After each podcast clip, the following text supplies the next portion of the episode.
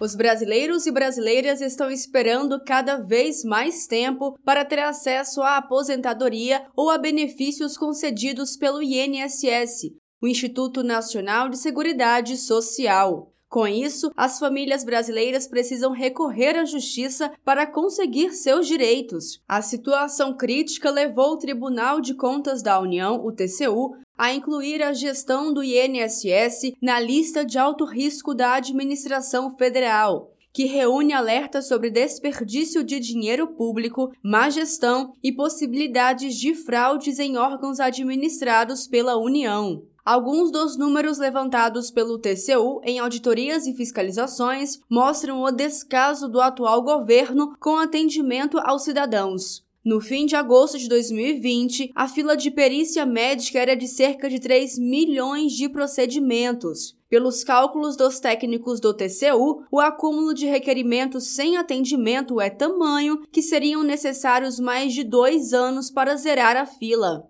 O ex-ministro do Trabalho e da Previdência Social, Luiz Marinho, afirma que o que vem sendo feito na área de seguridade social é crueldade com o povo brasileiro que necessita dessa assistência por parte do governo. Marinho lembra como era o setor no governo Lula. Nós organizamos um conjunto de investimento para modernizar a Previdência, desde a implantação do atendimento 135, desde organizar a forma dos requerimentos, procedimentos, e fomos até chegar numa situação onde nós fizemos a inversão do ônus da prova, ou seja, o cidadão, ao pedir a sua aposentadoria, não precisava mais provar nada. A Previdência que tinha a obrigação de, no tempo, organizar, a partir da data prévia, um processo de regulamento do, dos cadastros para que o cidadão, ao chegar, o presidente já tinha em mãos toda a sua situação e poder conceder aposentadoria, chegamos a conceder em 30 minutos uma aposentadoria. Veja bem, não tinha fila, eliminamos as filas, organizamos direitinho e funcionava. Esses dados analisados pelo TCU se referem ao ano de 2020. A situação atual pode ser ainda mais grave, dadas as dificuldades impostas pela pandemia e que não foram devidamente administradas pela gestão Bolsonaro. O TCU ainda apontou que os indicadores adotados pelo INSS não possibilitam monitorar adequadamente o cumprimento dos prazos estabelecidos na legislação.